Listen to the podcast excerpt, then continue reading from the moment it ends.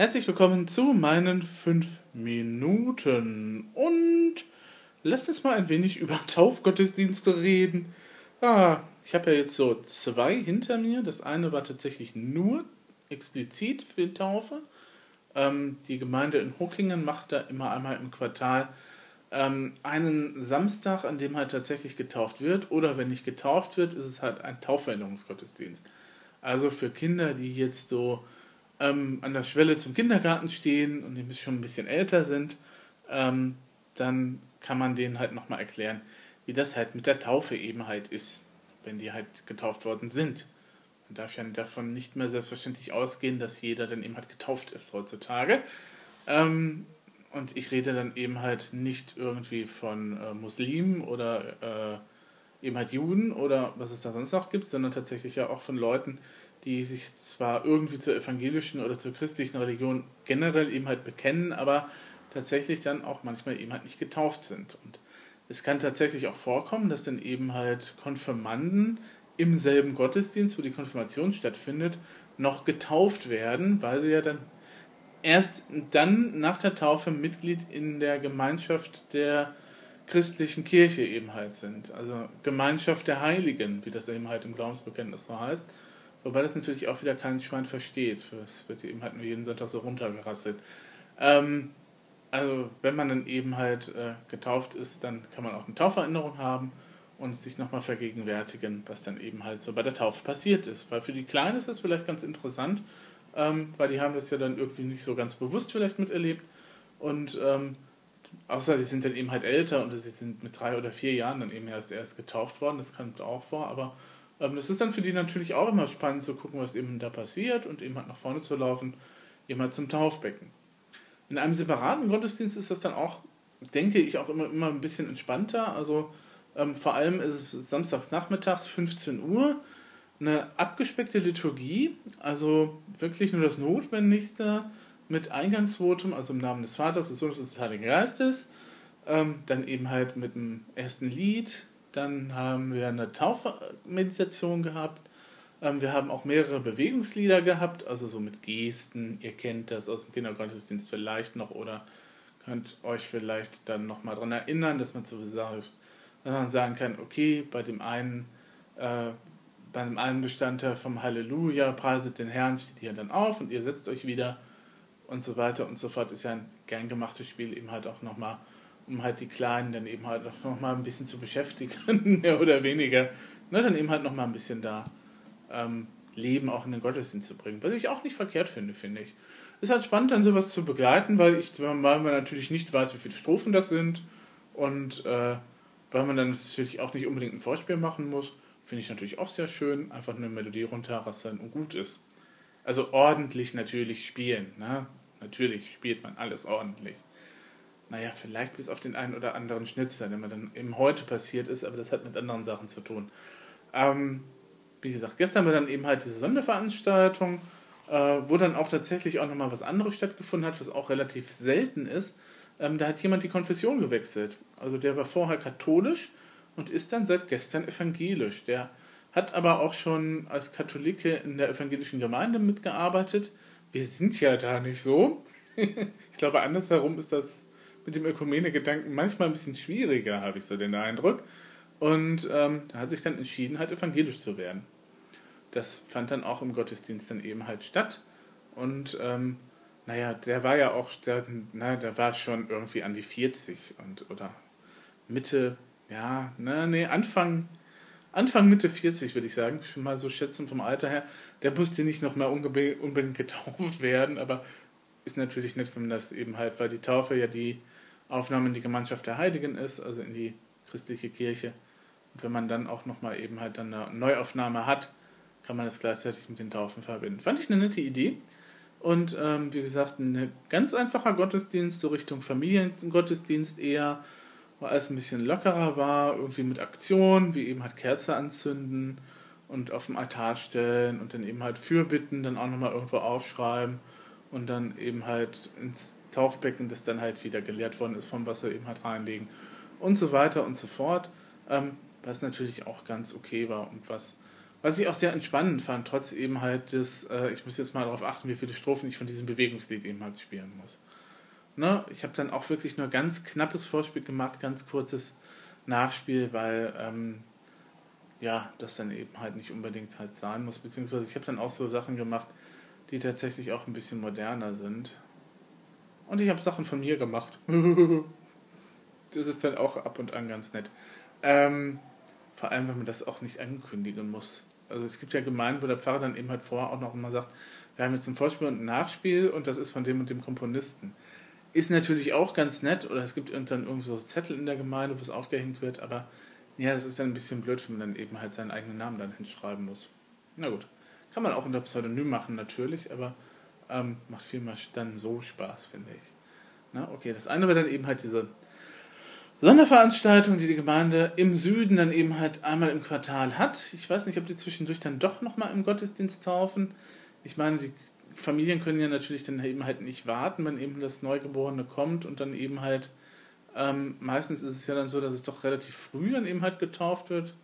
Ähm, wo, und dann, ja, kann auch sein, dass die dann halt nochmal im Gottesdienst selber taufen. Das habe ich jetzt aber nicht so ganz eben halt erlebt bzw. vergegenwärtigt. Ich kann die Kollegin aber nochmal fragen. Ne? Und das andere, was ich dann heute hatte, war ein ganz normaler, regulärer Gottesdienst mit eben halt komplett normaler Liturgie und Abendmahl. Also wir hatten zwei Taufen und Abendmahl. Das heißt, der Gottesdienst hat anderthalb Stunden gedauert. Jetzt war ich auch schon drei Stunden vorher da also äh, so Konzentrationsfähigkeit war dann eben halt auch nicht unbedingt immer gegeben. Und so an zwei Stellen hat es dann auch ein bisschen gewackelt. Ähm, wobei bei der einen Sache auch der Pfarrer schuld ist, beziehungsweise die Liedauswahl. Ähm, jetzt ist es ja so, dass bei Taufgesellschaften die Leute dann eben halt äh, nicht immer die Choräle kennen. Ähm, gestern haben die das eben halt ganz charmant gelöst, indem die halt tatsächlich meistens Kinderlieder gehabt haben oder ich habe einmal die Melodie komplett vorgespielt, damit die Leute dann wussten, wie die halt die Melodie geht und dann mitsingen konnten. Im normalen Gottesdienst kann man natürlich auch die Melodie vorab spielen. Das Problem ist halt nur, dass die Leute dann auch meistens direkt, wenn das dann im Vorspiel so ist, einige Vorspiele sind ja auch so gemacht, weil ich das nicht so ganz verstehe, weil die Leute dann immer so im Verdacht sind oder dann halt schon mitsingen wollen, auch wenn es nur das Vorspiel ist. Deswegen muss man dann immer ein bisschen variieren, ein bisschen trillern oder was weiß ich dann halt reinbringen. Ähm, wie gesagt, ähm, man kann nicht davon ausgehen, dass Leute, die eben halt zur Taufe kommen, genauso wie bei Beerdigungen oder bei der Hochzeiten, ähm, dann halt die Choräle können. Beziehungsweise, dass die, wenn die dann eben halt ein Notenblatt in die Hand gedrückt bekommen, erstens Noten lesen können und zweitens dann eben halt auch wissen, ähm, was genau man dann da singen muss. Also das eine schließt das andere mh, eigentlich mit ein, aber hm, Manchmal ist es ja so, dass die Leute dann eben halt die Akkorde zwar irgendwie lesen können und wissen, was A-Dur ist und D-Dur ist, ähm, aber dann eben halt nicht genauso die, oder wenigstens ahnen können, okay, da geht die Melodie runter, da geht die Melodie rauf, ähm, aber Noten lesen kann nun auch nicht unbedingt jeder. Habe ich im Chor tatsächlich auch. Es gibt dann Leute, die dann eben halt nach Gehör singen. Ich bewundere solche Leute, weil die unheimlich gutes Gedächtnis haben müssen, ähm, wenn die dann eben halt dann anfangen, eben halt damit anzustimmen. Ja, und ähm, bei diesem neumodischen Dank dir, dass du mir mein Leben gibst, ähm, was sehr populär ist, es ist auch eines der Lieder, die wir tatsächlich, naja, relativ neu eben halt haben und relativ nett auch sind, weil großer Melodiebogen, ähm, netter Rhythmus, der auch immer gleich bleibt, wo sich nichts verändert in, in der Strophe, da da da da da da da da, na, das geht dann so die ganze Zeit so durch. Ähm, das einzige Problem ist halt, ähm, A, beim Vorspiel war der Pfarrer ein wenig zu schnell. Also der hat dann schon losgelegt, als ich gerade zum Ende war und dann eben halt absetzen wollte, weil der Ton des Endton des Refrains ist gleichzeitig der Anfangston. Ähm, B ist das natürlich jetzt so äh, bei neuen Liedern auch die Enden nicht unbedingt auf dem Ton, mit dem sie angefangen haben. Also kurze musiktheoretischer Ausflug. Es gibt die Tonleiter. Ne? D-Dur. Also D, E, Fis, G, A, H, Cis, D. Und dann gibt es ja so die Benennung von Tönen, die dann eben halt wichtig sind. Das ist dann D als erster Ton. Wir haben dann die Subdominante, die sogenannte vierte Stufe. das kann man mal zählen. D, E, F, G, Okay, das wäre dann G-Dur ne, oder G und dann haben wir die dominante, die dominierende Tonspur, Stufe, ne, wäre dann A, beziehungsweise A-Dur, wenn man halt darunter liegt, den Akkord. Und dieses Lied endet eben halt nicht auf dem Ton D, wo, ne, wo man es eigentlich erwarten würde, sondern es endet auf dem Ton A. Und ich mache dann immer anschließend tatsächlich dann nochmal wenigstens einen D-Dur-Akkord dahinterher, damit die Gemeinde auch wirklich weiß, es ist jetzt zu Ende. Also man kann das natürlich so in der Luft hängen lassen, wenn man ganz mutig ist und wenn die Gemeinde das, das Lied auch tatsächlich kennt. Aber ich kann nicht davon ausgehen, dass irgendwie die Hochzeitsgesellschaftsleute eben halt genau dieses Lied jetzt gekannt haben. Vielleicht haben sie es sich auch gewünscht, das bin ich, da bin ich mir nicht ganz so sicher. Aber ähm, in der Regel ist es dann äh, besser, wenn man da eben halt tatsächlich nochmal deutlich macht, dass das Lied jetzt zu Ende ist. Man kann natürlich dann auch ein kleines Nachspiel nochmal ansetzen. Und ähm, was dann eben halt die Leute aber dann ver komplett verwirren würde, glaube ich, weil die das nicht gewohnt sind. Na gut, man kann sich die Gemeinde natürlich auch erziehen. So ist es nicht. Aber damit sollte man besser nicht anfangen, wenn man dann eben halt tatsächlich ein neues geistliches Lied in der Mache hat und wenn es dann eben halt Taufgesellschaften sind, die vielleicht nicht unbedingt dauernd in der Kirche eben halt auftauchen. Ähm, naja, der andere Fehler, den ich mir irgendwie erlaubt habe, also ich habe dann geguckt zum Präferationsgebet, weil wir haben ja Abendmahl gehabt und dann gibt es ja immer so, so ein einleitendes Gebet, ne? Und ähm, da war ich irgendwie dabei zu gucken, wie das jetzt endet, weil danach kommt ja das Heilig, Heilig, Herr Gott Zebaoth. Ne? Voll sind Himmel und Erde, deine Herrlichkeit, Hosianna in der Höhe, gelobt seid ihr, da kommt im Namen des Herrn. Liturgie halt. Und irgendwie habe ich beim Anfang, bei den ersten fünf Noten irgendwas gespielt, aber nicht das, was da stand. Also es klang jetzt auch nicht schief, aber irgendwie war ich da nicht so ganz bei der Sache glaube, das war aber auch so der einzig richtig großartige Patzer. Gut, ich hätte vielleicht noch mal eine kleine Atempause, habe ich glaube ich übersehen, irgendwo bei einem Choral. Ist aber auch immer so schwierig, wenn das mittendrin ist und wenn das irgendwie Achtel sind. Ah, naja. Na gut, und Strahlen brechen viele aus einem Licht, das kannten, kannten die Leute halt nicht. Das steht zwar im Gesangbuch drin, wird aber relativ wenig gemacht bei uns. Ähm, das habe ich letztes Jahr tatsächlich nur zur Wann habe ich das gespielt? Letztes Jahr zur ähm, Passionsandacht letztes Jahr. Genau, nicht dieses Jahr, sondern letztes Jahr. Ja, anderthalb Jahre dann praktisch her. Mhm. Man kann wundern, dass die Leute das nicht kannten. Ähm, ich glaube auch nicht, dass es im normalen Gottesdienst gesungen wird. Und ich glaube auch nicht, dass eine Taufgesellschaft tatsächlich nun Bitten mit dem Heiligen Geist eben halt kennt. Ähm, zumindest nicht diejenigen, die unbedingt wirklich katholisch sind, weil das das Lied steht garantiert nicht im Gotteslob. Ich kann doch mal nachgucken, aber ähm, nun bitten wir den Heiligen Geist und den rechten Glauben allermeist ist eigentlich ein Lied, das Martin Luther dann eben halt äh, weiter gedichtet hat. So Strophen 2 bis 4 sind dann von ihm. Das erste ist ja dann so altkirchlich überliefert. Ähm, wie gesagt, und heute war es dann eben halt ein bisschen wuseliger und ein bisschen eben halt, ähm, bisschen auch, ähm, also mir persönlich macht das ja nichts. Erstens sitze ich ja nicht nah dran an der Gemeinde. Am zweitens bin ich im Notfall immer lauter, wobei ich dann halt heute gegen Mitte des Gottesdienstes auch sämtliche Registrierungsvarianten dann eben halt eingestellt habe und dann tatsächlich auf volle Pulle gegangen bin, also volles Werk, so richtig, eben halt eingesetzt habe, weil ich gemerkt habe, also die Leute singen dann zwar mit, aber irgendwie, wenn ich dann leiser spiele, sind sie sich offensichtlich nicht unbedingt sicher, wie die Melodie geht und äh, man sollte halt immer die Melodie sehr prägnant in den Vordergrund stellen. Irgendwann kriege ich das nochmal mit dem obligaten Spielen hin, ähm, dass wir dann eben halt gucken, dass die Choralmelodie alleine irgendwie dann nochmal prägnant ist. Also ähm, obligat heißt äh, die oh, jetzt muss ich doch überlegen, die rechte Hand, ist das die rechte? Die rechte Hand spielt alleine nur die Choralmelodie, die linke Hand spielt dann eben halt Alt und Tenor und die, die Füße spielen dann halt wie immer den Bass. Das ist das sogenannte obligate Spielen, sozusagen auf zwei Manualen verteilte Spielen. Das kann man schon mal machen, wenn man eben halt auch ähm, tatsächlich dann Sopran und Alt eben halt auf einem Manual hat und das ein bisschen deutlicher dann halt registriert hat.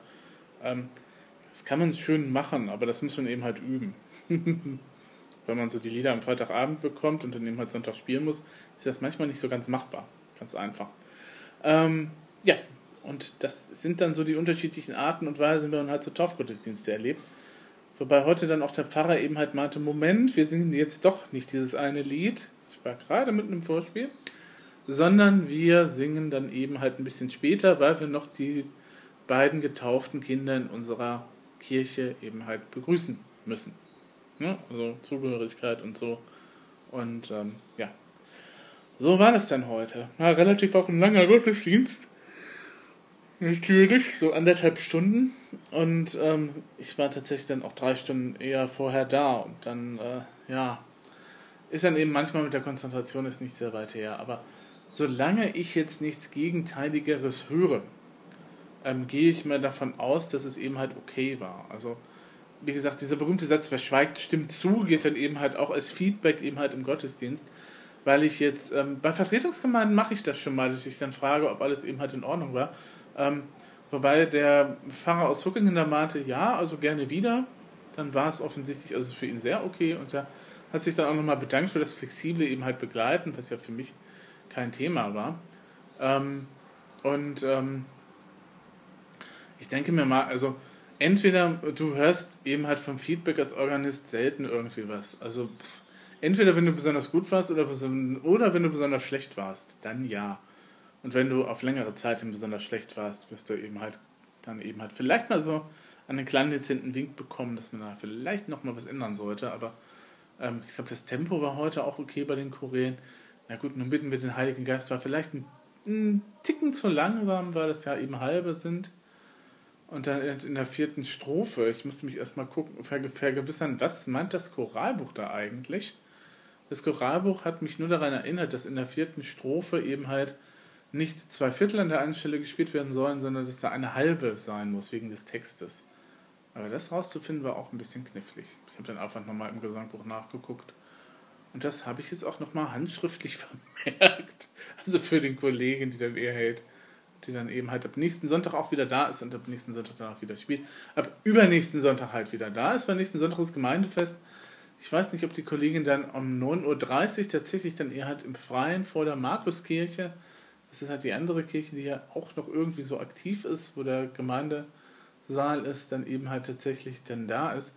Ich bin auch immer überlegen, ob ich am, am äh, Sonntag dann eben halt um 9.30 Uhr da mal auftauche, um dann eben halt mir mal anzugucken, was eben sonst so halt gemacht wird in der Gemeinde. Ich finde es immer schön, wenn man auch mal ein bisschen so Präsenz eben halt zeigt, weil ist ja dann auch tatsächlich meine Gemeinde. Ne? Bin ja tatsächlich auch umgemeindet. Also ich habe mich umgemeinden lassen, aus Gründen. Und äh, dann einfach, einfach auch nochmal zu gucken, was passiert. Also notfalls haben wir, glaube ich, tatsächlich auch immer noch ein E-Piano in der Gemeinde. So für draußen passt das ja irgendwie auch. Mal gucken, wie das Wetter auch ist nächste Woche. Ich muss nicht unbedingt auftauchen.